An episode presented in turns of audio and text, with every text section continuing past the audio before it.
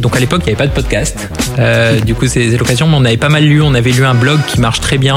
Si je peux citer un blog, qui, est le, blog d'un mec qui s'appelle StellyFT qui a monté un CRM euh, qui marche assez bien aux États-Unis qui s'appelle Close.io et c'était un blog un peu pour les noobs de la vente. Donc c'était, il disait voilà premier truc, tu vas sur le terrain, tu frappes à la porte, tu fais ça et tout. Donc on a pas mal appris. Après il y a un million de livres qu'on a lu, euh, le petit livre rouge de la vente, enfin pas mal de choses sur côté sales et ça nous a plu.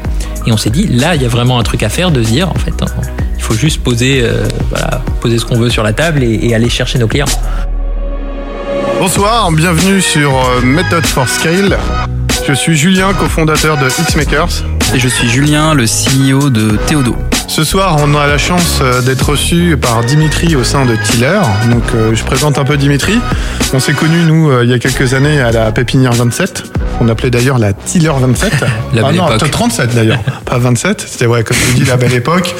Ouais, Tiller, c'est une belle success story. C'est 100 collaborateurs, 9000 clients, un rachat là assez récent qui a fait la une de plusieurs médias. Et aujourd'hui, bon, écoute, on est très content d'être là. Est-ce que déjà tu peux un peu présenter, euh, voilà, Tiller en quelques mots? Yes, bah en tout cas, merci beaucoup de m'accueillir. Enfin, je suis très content de vous accueillir ici. Euh, Tiller, en quelques mots, donc on existe depuis 2015. On édite des solutions pour les commerçants et notamment pour les restaurateurs. Donc ça va de la caisse enregistreuse au paiement, en passant par des systèmes de réservation, de click and collect, de feed. Et et voilà, on est arrivé sur un marché assez concurrentiel. En quelques années, on a vraiment réussi à prendre le marché. Euh, beaucoup travaillé sur notre produit, mais aussi sur la force commerciale et, l'accélération un peu de nos, méthodes. Et aujourd'hui, voilà, on a la chance d'être en plein dans l'actu parce qu'il y a quelques jours, on, a annoncé le, notre achat par euh, SumUp. Donc j'espère au moins qu'il y a le champagne au frigo. Le champagne est bien au frigo, euh, merci. Donc ouais, déjà pour pour introduire un peu notre session méthode to scale, déjà est-ce que tu peux nous parler déjà un peu de Comment tu as fait ton, ton 0 en 1 à la phase de démarrage de Tiller avant de, de connaître cette belle courbe d'exponentielle alors je dirais voilà comment on a fait le début. On a on a tout a commencé sur euh, sur une idée, un peu comme comme tout le monde. On savait qu'on voulait travailler euh, avec le secteur de la restauration. Pourquoi? Parce que mes deux associés à ce moment-là travaillaient chez Accor. Donc ils connaissaient hmm. un peu l'hôtellerie au sens large et on avait envie de monter une boîte déjà entre potes. Euh, j'étais avec mon cousin et un de ses meilleurs potes à l'époque. Scott. Scott et Joseph, voilà et on voulait lancer quelque chose. On savait, on savait qu'on voulait aller travailler dans, dans ce secteur, dans la restauration. Et donc on a réfléchi à plein plein d'idées euh, sur ce qu'on pouvait apporter. Mais vraiment, ça partait, euh, ça allait n'importe où. On avait plein plein d'idées. Et à un moment, on a quelques idées que tu as eues. oh, vraiment, on avait, on voulait remplacer les, les, le service de communication interne dans les hôtels, parce qu'aujourd'hui, notamment avec euh, avec les personnes qui s'occupent de la, de la, conciergerie des hôtels pour aller nettoyer, nettoyer les chambres, etc. Ça se communique via talkie walkie. Donc c'est vraiment old school, il n'y a pas d'appli. Alors maintenant, il y a des boîtes qui le font, je me souviens plus du nom, mais qui ont levé euh, des, centaines de millions. Donc peut-être que c'était la meilleure idée. mais, mais en tout cas, voilà, ça n'existait pas. Et après, on avait plein d'idées. Et l'idée qui est sortie, c'était un peu de se dire, aujourd'hui, un, propriétaire de McDo ou de Burger King, pour pas les citer, euh, ils ont une vision très très pointue de leurs données. Donc ils savent exactement ce qu'ils vendent, ils savent ce que leurs concurrents vendent, ils savent les produits qui marchent et qui marchent, etc., etc. Par contre, le bistrot du coin, le restaurateur indépendant, lui, a aucune idée de ce qui se passe. Et si ce n'est pour l'intuition, par l'expérience qu'ils ont, etc. Et donc on voulait vraiment essayer d'apporter ces armes que les groupes et les chaînes ont pour les restaurateurs indépendants. Et quand ça se lance, euh, tu as une idée assez claire de euh, comment tu veux aller sur ce marché, du produit que tu veux développer, ou tu vas à tâtons? Parce que tous les trois, vous n'êtes pas des personnes euh, de, la, tech. Alors pas du tout, du tout de la tech, même je dirais. Donc, donc on est arrivé, on, a regardé un peu le marché et on s'est dit, OK, qu'est-ce qui se passe sur le marché? Donc il y avait des boîtes qui commençaient à se développer aux États-Unis, il y avait Square, il y avait Revel qui commençaient à être hmm. des grosses boîtes, etc. Et en France, il y avait pas mal de boîtes qui se développaient sur un secteur assez, assez niche qui était les caisses enregistreuses. C'était une caisse enregistreuse pour prendre les commandes, encaisser les paiements et un peu d'analytique derrière. Et ces boîtes qui se développaient sur le marché, on les a un peu analysées euh, de notre petit bureau de 4 mètres carrés au début et on s'est vite rendu compte qu'elles étaient très très tech et très produits. Pour le coup, eux, c'était des vrais tech, c'était des vrais products. Donc, ils avaient un produit qui, franchement, était, était magnifique. Hmm. Euh, et donc, nous, on s'est dit, on n'arrivera jamais à rattraper notre retard dessus. Par contre, on s'est dit, aujourd'hui, ils vendent en ligne complètement en ligne, donc ils n'ont pas des sales, on appelle sales. Ils vendent à des commerçants, à des restaurateurs, sur Facebook, sur Internet, etc. Et donc on s'est dit, en fait, là, il y a un truc à faire. Nous, on, est, on a un peu l'esprit euh, américain, l'esprit anglo-saxon de vouloir y aller. Et donc on s'est dit, bah, en fait, euh, on, va essayer d'aller les prendre sur, euh, sur le terrain. Et c'est comme ça que ça a commencé. Ah, c'est intéressant alors ce que tu es en train de dire, c'est-à-dire que tu as découvert cette nouvelle tactique d'approche. Comment, du coup, en te documentant sur Internet, comment tu as, comment as trouvé cet angle d'attaque? Écoute, c'est une bonne question. Euh... Merci. c'est pas souvent. Hein. Oh, c'est bien de le relever. Hein. il, m'a demandé de le dire. Mais euh, non, écoute, ça s'est fait un peu naturellement. Après, on a beaucoup lu. Euh, donc à l'époque, il n'y avait pas de podcast. Euh, du coup, c'est l'occasion. Mais on avait pas mal lu. On avait lu un blog qui marche très bien. Si je peux citer un blog, qui, qui est le, le blog d'un mec qui s'appelle StellyFT qui a monté un CRM qui marche assez bien aux États-Unis, qui s'appelle Close.io. Et c'était un blog un peu pour les noobs de la vente. Donc c'était, il disait, voilà, premier truc, tu vas sur le terrain, tu frappes à la porte, tu fais ça et tout. Donc on a pas mal appris. Après, il y a un million de livres qu'on a lus, euh, le petit livre rouge de la vente, enfin pas mal de choses sur côté sales, et ça nous a plu. Et on s'est dit, là, il y a vraiment un truc à faire de se dire, en fait, il faut juste poser, euh, voilà, poser ce qu'on veut sur la table et aller chercher nos clients. Et, donc c'est ce qu'on a fait. Et donc les, premiers trucs qu'on a fait avant même d'avoir un produit, alors qu'il y avait des concurrents qui étaient sur le marché depuis 2-3 ans avec un produit abouti, c'était juste d'aller, d'aller frapper à la porte de nos clients parce qu'on avait la chance de les avoir euh, en bas de la rue. Quoi. Ce qui est génial, Julien, dans ce qu'il dit, c'est un peu la philosophie du zero to one. Quoi. C'est-à-dire que tu vends avant d'avoir construit. C'est ça que tu as fait. Quoi. Ah ça c'est sûr, je me souviens du... du culotté. Ouais. Raconte-nous le premier rendez-vous. Alors je vais raconter le premier rendez-vous et après je vais raconter surtout le premier salon qui arrivait à peu près... Euh, allez, six mois après la naissance de la boîte. Donc on n'avait pas de produit. Notre produit c'était un, un, PowerPoint qu'on avait développé. Je crois que tu l'avais vu, euh, tu l'avais vu à l'époque, un PowerPoint qu'on avait développé, cliquable. Donc en fait on avait juste, on avait un hmm. PowerPoint de 200 slides où tu pouvais cliquer. Et donc il fallait vraiment aller dans le bon, dans le bon ordre des choses pour que ça marche. Et donc on était allé à ce salon qui s'appelle Équipe Hôtel, qui est un des plus gros salons hôtel-restauration. Il y a, je sais pas, ça dure quatre jours, c'est énorme et tout. Et on avait tellement pas d'argent qu'on avait un stand qu'on partageait avec Lydia à l'époque, c'était notre partenaire, qui faisait 7 mètres carrés avec un gros poteau euh, incendie au milieu. Donc c'était le bordel. Et là, on montrait. Et en fait, on, notre produit marchait pas. On n'avait rien. Il était à 6 mois de poire, mais on a vendu. On a vendu des, je sais pas, des dizaines et des dizaines à l'époque de, solutions. Et en fait, c'est juste qu'on s'est dit, et c'est un peu la méthode de, tester avant de vendre, c'est de dire, si les clients sont prêts à payer un produit qu'ils voient et qui marche même pas, ça veut dire que ça vaut le coup d'aller le développer. Incroyable, ouais, mais ça en plus, tu sais que c'est un statu quo qui est en train de briser dans, pas mal de groupes, c'est que tu développes d'abord le produit et après tu le vends. Là, c'est euh, vraiment du 0 à 1 pur et dur. Donc c'est comme ça que vous avez commencé. C'est comme ça qu'on a commencé et, c'est vrai qu'il n'y a pas meilleure preuve. Alors on peut faire tous les campagnes d'AB testing sur Internet, etc. pour voir si les gens sont intéressés par le produit, mais finalement pour moi la meilleure preuve d'intérêt c'est quand quelqu'un paye on faisait payer nos clients. Alors après, on, mettait un peu de temps à les livrer, etc. S'ils nous écoutent, euh, voilà, ils nous connaissent maintenant. Mais en tout cas, on, savait que preuve, preuve à l'appui, argent à l'appui, le produit plaisait. Avec un PowerPoint. En plus, tu as une population qui est en face de toi, qui est euh, des restaurateurs pas forcément alertes sur le digital, le web et la tech. Donc c'est intéressant, je pense, de en fait, parce que c'est des restaurateurs qui ont pignon sur rue, donc il y a des gens qui vont les voir, c'est des gens qui, euh, euh, des gens qui leur vendent de l'alcool, qui leur vendent euh, tout un tas de prestations. Toi, tu viens pour leur vendre, pour leur prendre des marges via le paiement. Raconte-moi comment t'es accueilli et comment tu arrives à les convaincre. Alors, je vais pas dire que c'était facile au début. Je pense que j'ai retrouvé mon, mes, notes de l'époque, donc de 2015, hmm. où on vendait nous. Joseph et moi, on allait sur le terrain. Euh, et, c'était à peu près, on avait un taux de 4-5%, c'est-à-dire on tapait 100 portes par jour et on avait un rendez-vous avec 5 euh, restaurateurs. Et donc après, il n'y en a aucun qui signait, ou un, etc. Donc c'est dur, c'est très dur. Et on faisait, nous, on avait nos bureaux à Sentier, donc on allait euh, rue Montorgueil, nous connaissaient par cœur, tous les jours on y allait on y retournait, on y retournait, on y retournait. Et on arrive à un resto, on tape à la porte, euh, serveur nous dit non, le gérant est pas là, alors qu'on le voit au fond. Euh, le, gérant nous dit c'est pas moi le gérant, alors qu'on sait que c'est lui.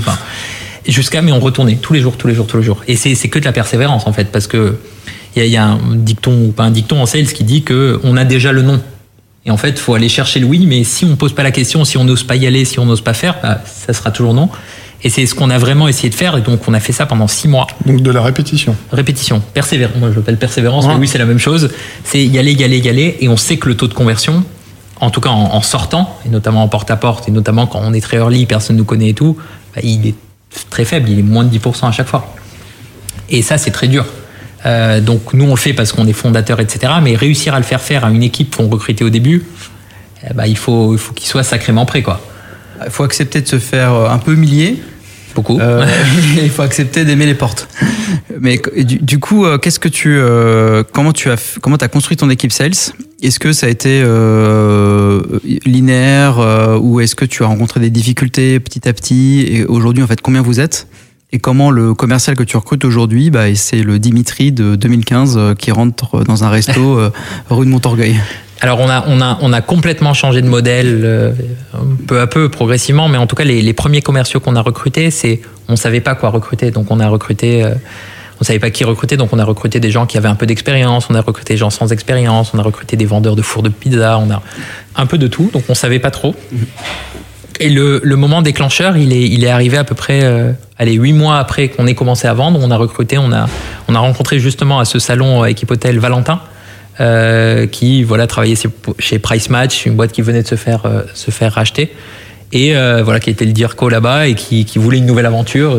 Ils se sont fait racheter par Booking et ils voulaient pas vraiment y aller, on va dire comme ça. Et donc on a réussi un peu à le convaincre qu'ils nous rejoignent, qu'ils reprennent l'équipe, qu'ils reprennent en main. Et ça, c'est un bon tips, je pense, quand on veut construire une équipe commerciale, parce que en tant que fondateur, on, on vend relativement bien parce que c'est notre produit, on le connaît, on a envie, mais on n'est pas efficace.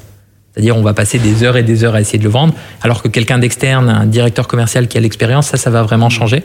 Et donc, le tip, c'est de trouver, euh, notamment dans les boîtes qui se font racheter, alors venez pas chasser ces Tiller, mais euh, pour les autres boîtes qui se font racheter, qui ont une bonne culture sales, des personnes qui sont directeurs commerciaux d'un pays ou qui sont team lead, qui savent qu'ils vont pas forcément pouvoir évoluer, et ben vraiment pouvoir aller les chercher pour leur donner la possibilité de, de, de croître. Ça, c'est un très bon. Comment, ouais, mal comment, comment t'as découvert ça d'ailleurs? Par hasard ou? Écoute, j'ai découvert parce que j'en ai pas mal de chez moi qui, il y a quelques années, se sont fait chasser comme ça. Euh, quand on avait levé des fonds, notamment, bah, deux de mes team leads, en fait, sont allés rejoindre d'autres boîtes en tant que directeurs commerciaux. Donc, c'est très cool pour moi parce que ça, ça, ça montre qu'on les a bien formés et tout, mais c'est un peu l'évolution classique. Ils savaient qu'ici, ils pourraient pas arriver à ce niveau de directeur commercial et donc ils sont allés rejoindre d'autres boîtes sur ça. Mais, en tout cas, c'est un très bon type. Et, moi, je sais que c'est ce qui a vraiment changé, que Tiller marche, que Tiller marche pas, c'est l'arrivée de Valentin, parce que tout de suite, tu passes d'un modèle où c'est toi qui le fais, donc tu le fais bien parce que tu passes des heures et des heures, mais tu le fais pas bien en vrai parce que t'es pas efficace, tu te poses pas les bonnes questions et tout, à quelqu'un qui va venir cadrer le truc, qui va venir dire ok bah en fait on va prospecter dans cette zone, puis cette zone, puis cette zone, etc. et avancer comme ça. Super intéressant. Et ju- justement, comment tu as reproduit cette méthode d'apprentissage auprès de tous tes commerciaux? Parce que Valentin, il arrive. Hmm. Là, tu commences à, connaître un peu un début de scale, c'est ça, non? Euh, là, là. D'ailleurs, tu nous parleras du Go Big or Go Home, là, qui m'intrigue derrière moi. Donc, tu commences à connaître un peu ce, ce- ce début de croissance. Du coup, l'équipe grossit. Comment vous avez fait pour reproduire hein, donc, cette méthode d'apprentissage qu'il a dû mettre en place à grande échelle? Écoute, c'est une bonne question. En et plus, ça il y a a une été- culture forte chez vous, quand même, Ouais. Je pense que ça a été le, le travail de, de- des trois années d'après, tout qu'on a voulu faire, c'est de se dire, ok, maintenant on, on sait que ça marche avec deux sales, les deux qu'on avait au début. Maintenant, comment on duplique ça? Et donc, ça a été, euh, les- de toute façon, il n'y a pas de secret entre guillemets. C'est déjà avoir une bonne argumentation. Donc, on a un document, un peu notre bible, qui est une argumentation commerciale classique. hein, tout le monde fait ça. Et une gestion des objections. C'est ça le plus important pour vraiment pouvoir déployer et pas le faire soi, c'est se dire, ok, chaque question et chaque objection qu'un client peut mettre, eh ben on a une réponse. Et en fait, si tu lis ce doc, c'est un peu comme plein de boîtes, le client peut pas te dire non parce que tu as une réponse à tout. Donc c'est vraiment ça. Et ensuite, le dupliquer, c'est vraiment avoir les bonnes personnes, c'est animer, c'est être là, c'est pas lâcher quoi. Un sales, euh, bah, il doit arriver à 9h, il fait ses calls, quand il fait quand il est pas en rendez-vous, il fait du call, il relance, il gère son pipe, à un moment, il faut c'est de la rigueur, rigueur, rigueur quoi. Et du coup, à la taille où vous êtes aujourd'hui, tu gardes la culture du porte-à-porte euh, dans les rues de Paris? Et autres Alors on l'a gardé. autre chose. Ouais, on l'a gardé jusqu'à il y a un an et demi, donc on l'a quand même gardé 5 ans. Euh, Là, on a un peu changé, donc on est monté jusqu'à euh, 60 sales. Euh, vraiment ce modèle classique de se dire pour aller chercher de la croissance, bah, je vais recruter un nouveau sales, même s'il n'est pas performant, efficace, mais en tout cas voilà, ça permet de faire de la croissance. Là, on a changé de mode, on a changé, on est passé vers un mode inbound, euh, donc entrant. Pourquoi? Parce qu'on a une meilleure connaissance de marque. Enfin, les gens nous connaissent sur le marché. Le marché se digitalise de plus en plus. Le Covid, c'est des opportunités. Donc aujourd'hui, on a une équipe euh, LDR qu'on va appeler donc euh, lead development qui va récupérer des leads qu'on va aller chercher sur Facebook, sur Instagram et tout, parce que les restaurateurs ils sont de plus en plus, qui vont les qualifier, donc ils vont les appeler ou faire du porte-à-porte pour positionner un rendez-vous.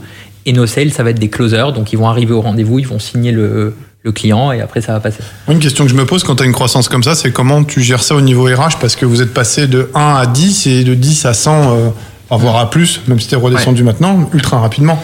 Il y a eu un truc que, que tu as mis en place à ce moment-là? Euh, un peu tard, je Ouais. pense, euh, mais en tout cas, c'est un vrai sujet parce que il y a, il y a deux sujets. Il y a un, comment est-ce que tu recrutes les bonnes personnes?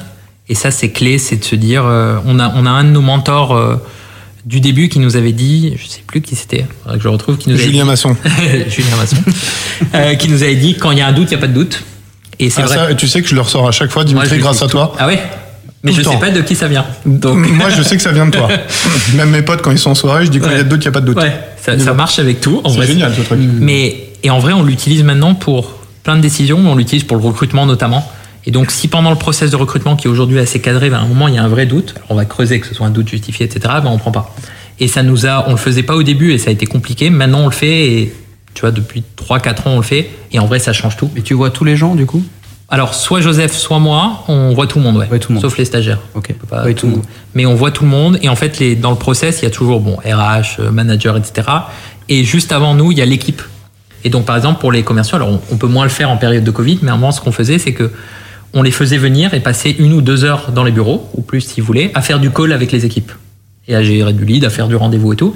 Et en gros, pas pour qu'ils puissent prendre du rendez-vous, parce que c'est impossible de le faire le premier jour, etc. Mais vraiment pour se dire, est-ce que, est-ce que les personnes qui vont venir, elles ont vraiment la hargne, elles ont envie d'y aller, elles n'ont pas peur de prendre leur téléphone et d'appeler quoi. D'accord. Et euh, dans ta boîte, tu as une culture euh, vraiment euh, hyper à l'américaine et euh, hyper démonstrative. Hmm. Et apparemment, vous avez une cloche.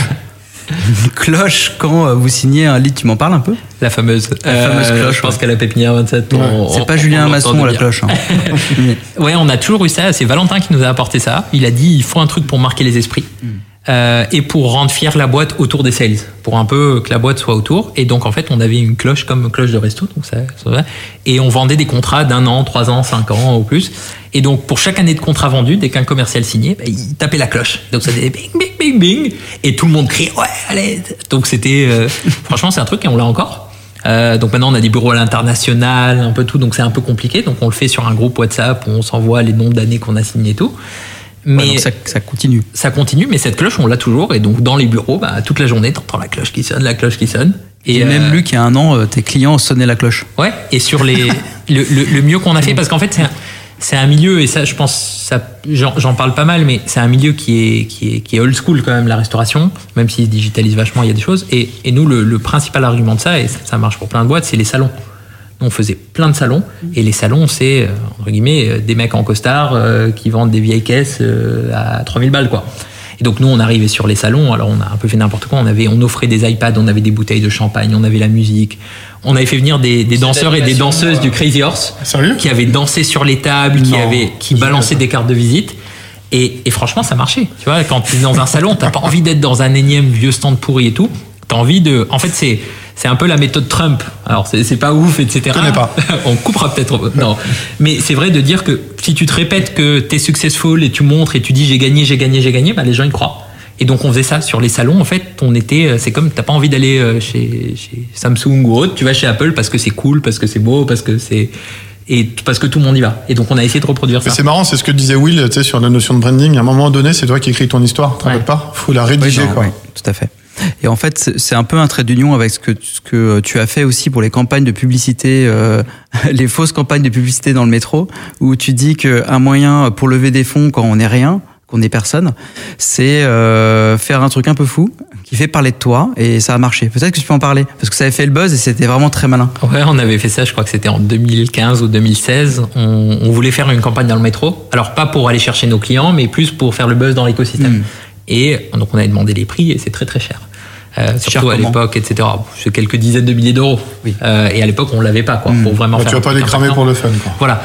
Et donc on s'est dit, mais en fait, euh, une campagne dans le, dans le métro, pas grand monde la voit, en vrai, surtout si tu fais quoi. Par contre, tout le monde la diffuse sur les réseaux, tout le monde est fier et tout. Donc on s'est dit, ok, bah, on, va, on va tenter le truc, on, on va y aller un peu, on va y aller. Et on avait fait des, des faux, euh, des fausses campagnes. Donc on avait pris des photos et on avait changé le, la campagne du métro par Tiller. Et on l'avait mis partout. On l'avait mis sur les bus, on l'avait mis sur les trucs de métro et tout. Et on avait commencé à partager ça. On a demandé aux équipes de partager, de dire trop fier qu'on soit dans le métro, machin et tout. Et, ça avait fait un buzz de ouf. Il y a plein d'investisseurs qui étaient venus nous voir. Il y a de la presse qui était venue, machin et tout. Donc ça faisait plein de clients qui sont venus aussi. Et donc on, ça a duré 2-3 semaines. Jusqu'au jour où le patron de la RATP t'a Ouais. appelé. Même pas. Mais il aurait pu. Mais à un moment, on s'est dit, bon, on va essayer d'aller au niveau au-dessus. Donc, on l'a mis, on avait commencé à mettre, on l'a mis dans, un bu- dans les bus. Hmm. Ok, c'est passé encore. Après, on l'a mis, je crois, autour de Bastille. Donc, on avait fait une espèce Ah. de truc. Et ça, c'est passé encore. Jusqu'au jour où on s'est dit, bon, là, on va vraiment y aller. On l'a mis sur une fusée. Donc on avait fait une fusée SpaceX, je crois, et on avait mis le logo Ok, Tiller tout autour. Et là, les gens commençaient à se dire, bon, c'est peut-être une blague et tout, mais franchement, ça nous a écouté zéro. Euh, un peu de campagne de pub, etc. Et ça avait fait beaucoup plus de buzz que si on avait euh, fait la campagne dans le ouais. métro. Ouais. Mais en fait, c'est assez, euh, c'est un peu le trait d'union de, un peu de, de vous, quoi. C'est, euh, on n'est rien, personne nous connaît. On va dans un bar, on y va quand même. On signe un bar, deux bars, un resto, trois restos. Bon, on est sur un salon, personne nous connaît. On tente un truc fou avec de l'animation un peu sympa. Personne nous connaît, on fait une fausse suite dans le métro. En fait, c'est un peu ça. Euh, Ouais, c'est c'est le ce qu'il y a derrière là, c'est le go big go go home. Voilà. Tu vois, on est on n'est pas là pour euh, pour juste être un énième petit acteur qui va aller chercher 100, 200, 300 clients, qui est une petite PME sans sans critiquer, c'est un modèle qui se vaut bien sûr. Mais on est là pour euh, go big, tu vois. Et donc à chaque décision qu'on doit prendre, à part le quand il y a un doute, il y a pas de doute, et ben on se basait toujours sur ça. Et on fait aujourd'hui, c'est est-ce que ce que je fais, ça va me permettre de continuer un peu comme je suis, ou est-ce que ça va me permettre, même si c'est risqué, de vraiment aller chercher? Et c'est ce qu'on a fait. C'est pareil quand tu t'implémentes dans d'autres pays, parce que j'ai vu que tu as réussi par exemple à pénétrer rapidement le marché espagnol. Tu as appliqué aussi le Go Big ou tu as reproduit un- une autre méthode? Non, pour le coup toujours la même méthode et on, on a essayé de se dire, ok, bah, qu'est-ce qu'on peut faire pour aller vite sur le marché euh, et pour dupliquer ce qu'on a. On est vachement dans le modèle de se dire, il y a des spécificités locales sur tous les marchés, ça c'est sûr, mais euh, un modèle qui marche dans un pays notamment proche, en tout cas européen, à quelque chose près, il marchera dans les pays. Donc en fait, on a pris ce qu'on avait, on a do same, on est allé dans le pays, on a recruté les mêmes équipes, on a, on a dupliqué le modèle et en fait ça marche quoi. Canon, et comment tu as fait pour euh, répliquer ce modèle? Tu as, reproduit une petite, un mini tiller Ouais, on a recruté un. Le plus important pour nous, c'est culture, culture et culture sales. Donc, on a recruté un Dirko qui est un ancien, un country manager qui est un Louis, qui est un ancien de chez Take It Easy. Euh, on l'a fait venir en France 4 mois euh, pour qu'il s'imprègne de la culture, du kiff, etc. À l'époque, on était dans un bureau, on était euh, entassés comme des comme des sardines parce qu'on n'avait pas beaucoup d'argent. Et on voilà impliqué à la culture, on a fait les recrutements avec lui, on est allé chercher, etc. Et après, il est arrivé en Espagne et en fait, c'était c'était comme voir Tiller qui se redéveloppait parce qu'il avait les process, il avait la culture, il recrutait les mêmes personnes que nous. Et, et je pense que la, la clé dans une startup, et ça c'est un truc qu'on m'avait dit, c'est que autour de toi, tu as un cercle de, de gens qui te ressemblent potentiellement ou qui sont proches. Et il faut toujours recruter des gens qui sont dans ce cercle, mais qui sont pas trop proches du centre du cercle pour pas avoir une boîte où tout le monde est pareil. Pourquoi? Parce que tu te dis que les gens en fait que tu vas recruter, à un moment, c'est eux qui vont recruter. Donc l'idée, c'est d'essayer de faire des cercles concentriques, mais euh, pas trop trop proches euh, pour que ça y ait vraiment de la diversité. Quoi. D'accord. Et du coup, euh, tu as, eu des échecs aussi? Sur le recrutement? Ouais. Ah, pas mal, ouais. Pas mal d'échecs sur le recrutement, notamment au moment où on se disait pas euh, quand il y a un doute, il n'y a pas de doute. Il y a des moments où on, on disait l'opposé, on dit on a besoin de quelqu'un et donc on va le prendre. Et c'est notamment les premiers développeurs qu'on a recrutés. On savait que ça fitait pas, que ça fitait pas notamment avec la culture, etc. Mais on s'est dit on en a besoin à un moment donné et je pense que c'était les plus grosses erreurs de les garder parce que c'est, tu sais que tu le payes dans six mois, quoi. Et, c'est euh, ouais, intéressant parce qu'en fait, tu as beaucoup parlé de sales, donc tu as développé la boîte sur ça. Aujourd'hui, euh, la part d'investissement euh, tech, euh, sales, qu'elle essaie, euh, s'est- est-ce que le, produit a rattrapé la partie commerciale Ou aujourd'hui, c'est toujours le sales qui prend le pas? Non, c'est une bonne question et c'est un, je pense, un sujet qu'en tout cas moi j'ai pas réussi à, à, à vraiment à trouver la solution. C'est tu commences avec une boîte très très sales et ça il y a beaucoup de boîtes notamment américaines qui font ça. À un moment tu dois surcompenser avec le produit parce que bah, tes clients ils sont pas super contents parce que tu leur as vendu des trucs en amont, etc. Donc tu dois compenser par le produit. Et après du coup les sales se sentent pas valorisés donc tu dois récompenser. Donc cet équilibre entre les deux, je pense qu'il n'existe pas. Il faut toujours un peu plus, un peu moins et le faire varier. Mais aujourd'hui, voilà, on essaie d'être euh, 50-50 dans nos investissements. Euh, et donc, on a notamment divisé entre Joseph et moi, donc les deux fondateurs qui restons. Joseph sur la partie revenu, donc euh, sales, acquisition avec tous nos VP dessous. Et moi sur la partie plutôt expérience client pour se dire, voilà, on va essayer de faire un- une balance entre les deux. En tout cas, ce qu'il faut retenir, euh, alors, tu- je vais te laisser conclure, Julien, mais c'est un peu le. T'as raison, c'est le go big, un peu la méthode de scale de, de chez Tiller, non? Ouais, moi je dirais que c'est pas avoir peur d'y aller. Euh, effectivement, entreprendre, c'est c'est- c'est- on- tout le monde peut pas se le permettre. C'est un peu un sport de riche. Euh, tout le monde n'a pas le, loi- le loisir de pouvoir faire un échec, etc. Mais à un moment, c'est ça qui fait la différence entre une boîte qui euh, marchote, etc. et une boîte qui vraiment cartonne. C'est c'est de pouvoir euh, y aller, euh, entre guillemets, poser euh, ses couilles sur la table et, euh, et prendre les risques qu'il faut. Quoi. Moi, je voudrais revenir sur le go big, go home. Euh, dans un monde où tout le monde est at home euh, et euh, tes clients et tes collaborateurs. Ouais. Et euh, comment, du coup, euh, ta boîte elle a, elle a survécu à l'année euh, qui vient de se passer et peut-être l'année qui, qui arrive. Voilà. Comment ça se passe pour toi, euh, cette partie-là? Alors, effectivement, on a eu, on a eu très peur, on a été très touchés. Euh, je pense qu'il y a eu un mois d'avril où il y avait 85% de nos clients qui étaient fermés. Donc, on est pseudo-représentatif du marché de la restauration en Europe, donc 85% des restaurants en Europe qui étaient fermés. et leur revenu était divisé par, par 10, quoi. Donc, même ceux qui étaient ouverts faisaient pas beaucoup de revenus. Donc, premier confinement, on l'a pris de plein fouet. Franchement, on n'était pas prêts, on n'avait pas les solutions, on n'avait pas les équipes. Je me souviens d'un meeting qu'on a fait avec les équipes, mais je pense qu'on a tous eu ça, de dire bon, on teste une journée en télétravail demain et on se voit mercredi. Six mois après, on les a revus, quoi. et euh, ça, je pense que c'était tout le monde. Mais donc voilà, on n'était ni prêt pour euh, pour bosser vraiment en télétravail, ni prêt pour nos clients.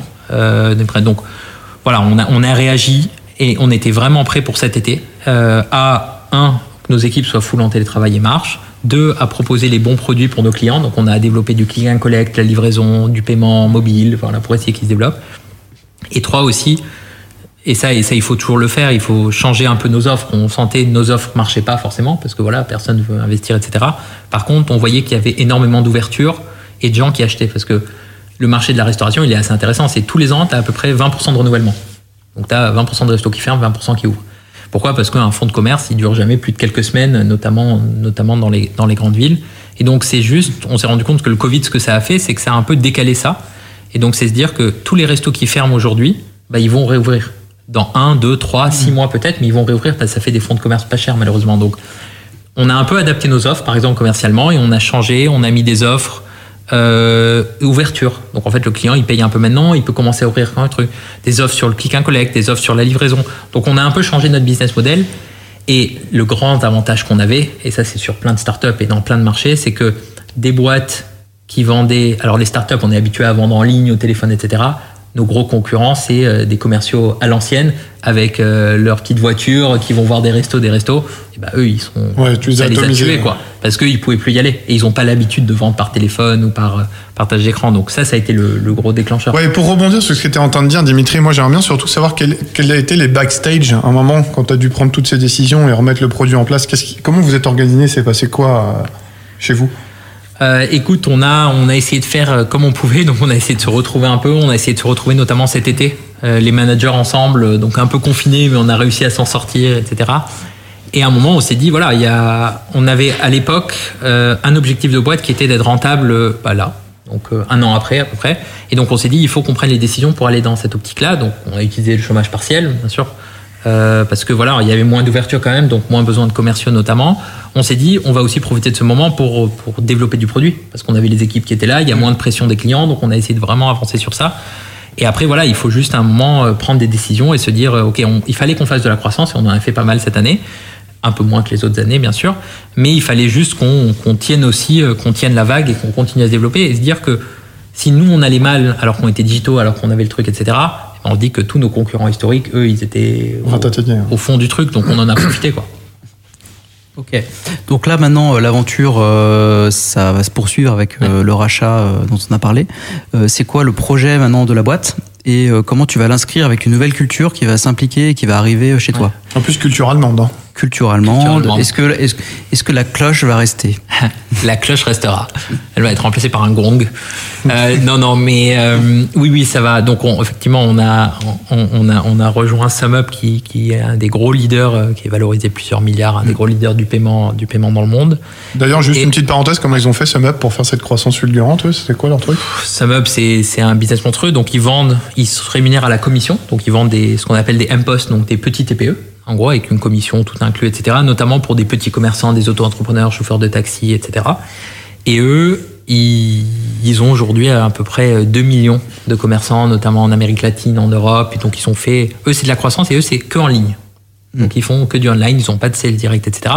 Et justement, ils se posent la question, et c'est là où ça vient, c'est de se dire, ok, bah, je, je vais faire le tour à un moment des petits commerçants et des indépendants, il faut que je monte en gamme. Pourquoi? Parce que il faut que je puisse vendre du SaaS. Eux, par exemple, cette année, ils ont pris très cher parce qu'ils sont sur un modèle de commission sur du paiement. Mmh. Donc, un resto fermé ou un commerçant fermé, ça fait zéro.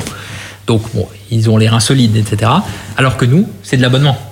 Donc, c'est du SaaS, etc. Donc, ils ont allé vers là. Ils veulent aller vers augmenter un peu l'offre de valeur, pouvoir les prendre des nouveaux pays. Donc, le mariage s'est fait un peu naturellement. Nous, au début d'année, on a lancé notre offre de paiement, un peu concurrente à eux. Eux, ils ont essayé de lancer leur caisse, un peu concurrente. Donc, à un moment, on s'est dit que ça faisait sens. Mmh.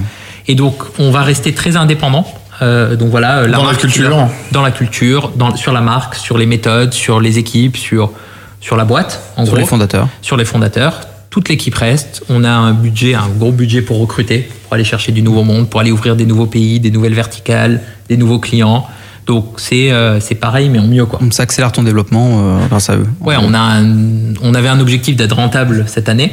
Euh, maintenant, on a un objectif d'aller chercher euh, pff, 10 nouveaux pays d'ici deux ans. quoi. C'est quoi donc Tiller dans deux ans? C'est combien de personnes, combien de pays? Bah écoute, euh, je sais pas ce que ça sera dans deux ans, mais, mais on recrute 50 personnes là cette année. Euh, donc on va essayer d'accélérer un peu, notamment des pays. On va ouvrir deux pays, on va lancer des nouvelles verticales. Donc dans deux ans, j'espère qu'on sera... euh, je sais pas, le nombre de personnes compte pas trop, tu vois, en vrai. Ouais. Mais parce qu'il faut être efficace. Mais je pense 200, 300 facile, aller chercher les nouveaux pays. On n'a plus besoin, bon, en tout cas, j'ai plus forcément envie d'être une boîte où on est 500 000 personnes. Euh, je Tu pense veux créer de la valeur. Vous l'avez tous vécu, c'est c'est- Non, pas des encore galères. pour moi.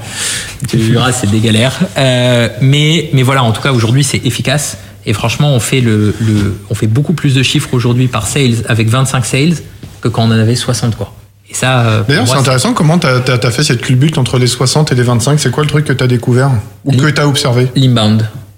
L'inbound et se dire qu'un sales. Explique ce que c'est l'inbound ah pour ceux qui, qui écoutent. Ah, qui- L'inbound, en gros, il y a deux, en termes d'acquisition et de vente de nouveaux clients, donc il y a deux façons de faire qui peuvent se mixer. Euh, une, c'est aller chercher les clients. Donc, euh, c'est soit au téléphone euh, quand vous faites des marchés, bah, c'est ça, soit porte à porte, et donc aller chercher, positionner, expliquer le truc et tout. Soit ce qu'on appelle inbound, donc de l'entrant, et c'est d'une façon ou d'une autre, donc que ce soit par des pubs Instagram, Facebook, AdWords, ou que ce soit des pubs dans le métro ou n'importe ce qu'on veut, faire que les gens viennent sur votre site, sur des landing pages, etc., et ensuite les contacter. Et donc vraiment, on a trouvé cette méthode et ça, on l'a fait en s'inspirant pas mal de boîtes américaines, euh, de boîtes européennes qui le font. C'est vraiment différencier ces étapes et faire qu'une équipe s'occupe d'aller générer du trafic sur le site, une équipe s'occupe d'appeler, Générer du lead, ouais. ouais, générer du lead, une équipe qui va s'occuper de prendre des rendez-vous, de positionner des rendez-vous, et euh, une équipe qui va s'occuper de closer le rendez-vous. Et donc en fait, quand tu sépares ça, alors qu'avant notre sales il faisait tout, il appelait les clients, il positionnait le rendez-vous, il le faisait, il faisait le support, il faisait tout. En séparant ça, et ben en fait chacun reste efficace. Et aujourd'hui notre exemple, C'est une vraie découverte, ça, je trouve, dans l'organisation commerciale. Ouais. ça. Ouais, c'est pas encore. euh, et en fait, c'est juste tu, tu spécialises les gens et tu leur donnes une expertise. Et en fait, ça permet de passer à un taux de close, c'est-à-dire d'un rendez-vous positionné pour un sales à la signature de 20% à 40% aujourd'hui. Vois, c'est énorme. Mais toi, tu as découvert ça encore chez les Américains? J'ai découvert ça. Alors moi, je lis beaucoup. C'est juste se dire, soit tu fais tout et tu, tu prends des, des- des gens qui peuvent tout faire et ils font tout, soit vraiment tu segmentes les tâches et chacun fait sa mission. Attends, justement, bien. là-dessus.